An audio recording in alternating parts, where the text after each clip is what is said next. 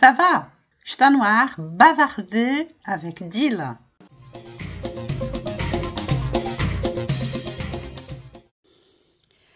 Hoje eu vou falar sobre francês instrumental, que muita gente me pergunta o que é.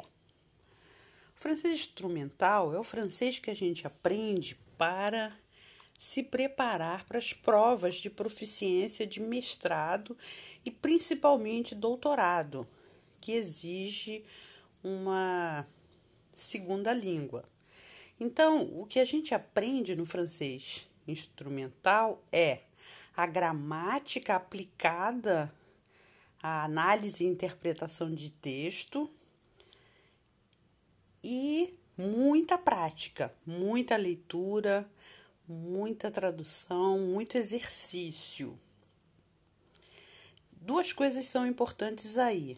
A primeira foi o que eu falei, é a, o estudo da gramática aplicada ou voltada para a interpretação de texto. Né? Não, não subestime o valor da, da gramática para isso. Eu sempre dou esse exemplo. Pourtant em francês é entretanto, mas parece portanto, né? Pourtant, mas é entretanto. Agora imagina no meio de uma frase ter um entretanto e você achar que é portanto. São coisas opostas, né? Então, e isso é gramática. Então é importante esse estudo. E vocabulário, muito vocabulário, vocabulário específico da área né, da área de, da prova e vocabulário geral.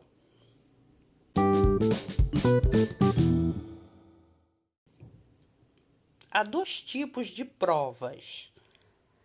Há aquela prova onde tem um texto ou mais em francês e depois perguntas que devem ser respondidas em português. As perguntas dizem respeito à interpretação de texto, mas muitas vezes elas levam em consideração um aspecto da gramática, como aquele que eu falei antes. Se você não souber a gramática, você vai interpretar errado. E o outro tipo que eu sou absolutamente contra, mas que existe, que é a tradução.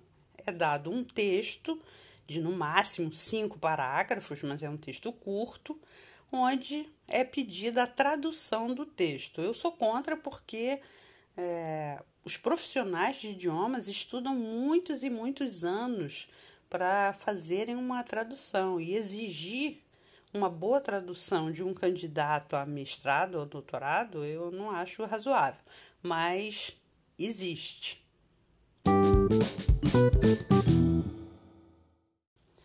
E como se preparar para essas provas? Com esse francês instrumental, uma dificuldade que as pessoas têm na preparação é achar material. Né? Na internet está tudo muito separado. Juntar isso e fazer um estudo sistemático às vezes é complicado. Nesse sentido, eu tenho um curso de francês instrumental pela internet, onde o aluno estuda sozinho e se tiver alguma dúvida e tal, pode entrar em contato comigo.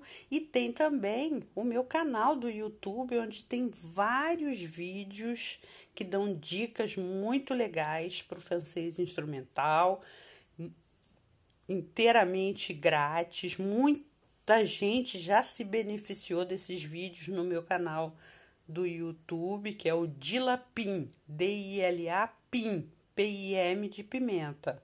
Então vocês podem procurar lá para para ter muitas dicas legais de francês instrumental. Bom, por hoje é só. Eu vou ficando por aqui. Até o próximo episódio. A bientôt!